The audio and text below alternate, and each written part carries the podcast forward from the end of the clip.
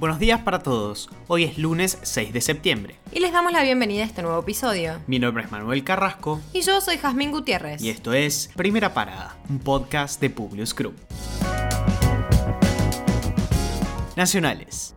Un escándalo se desató a los 5 minutos del partido entre Argentina y Brasil en San Pablo. Funcionarios de salud ingresaron a la cancha para llevarse a los cuatro futbolistas de la selección que militan en la Premier League. El plantel nacional dejó la cancha, decidió volver al hotel e inmediatamente se fue al aeropuerto de Guarulhos para subirse al charter que los trajo de nuevo al país. La incertidumbre recae sobre cuáles serán las sanciones y si será Argentina o Brasil el que pierda los puntos. Arranca la última semana de campaña y cada espacio político define su agenda. Por parte del oficialismo se preparan para una serie de actos con fuertes simbolismos en locaciones claves. Se busca hacer énfasis en la unidad de Alberto Fernández, Cristina Kirchner y Sergio Massa, dándole especial protagonismo en los primeros actos al presidente y más cerca de la vida electoral a la exmandataria. Javier Milei cerró su campaña en el día de ayer en un acto colmado de jóvenes en el Parque Lesama. El impacto del candidato ha dado mucho que hablar. Independientemente de los votos que logre cosechar el próximo domingo, se ha convertido en blanco de críticas tanto de Juntos por el Cambio como del Kirchnerismo, siendo así un gran punto de unión para la grieta. Los candidatos de todas las jurisdicciones llaman a votar. Cuatro provincias ya votaron lo que va del año y la gran protagonista fue la ausencia de los votantes. Las hipótesis van desde la apatía política y cansancio hasta el miedo del virus.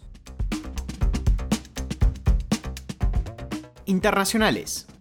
Se inicia en Francia seis años después el juicio de los atentados de París. La noche del 13 de noviembre de 2015, un grupo terrorista llevó a cabo un ataque suicida que activó sus explosivos cerca del Estadio de Francia mientras la selección local disputaba un partido contra Alemania, mientras que en el centro de París, dos comandos de tres hombres dispararon ráfagas de balas contra terrazas de bares. El saldo fue de 130 muertos. Salah Abdeslam, el único superviviente del comando que perpetró el ataque, es el principal acusado. Incertidumbre por un supuesto golpe de Estado en Guinea. Los militares aseguran haber apresado al presidente Alfa Condé.